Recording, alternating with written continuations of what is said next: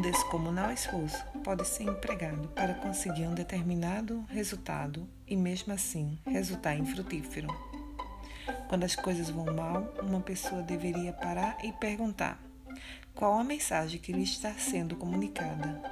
Por que estão todos os seus enérgicos esforços se resumindo em fracassos? Poderia ser o fracasso seu maior presente?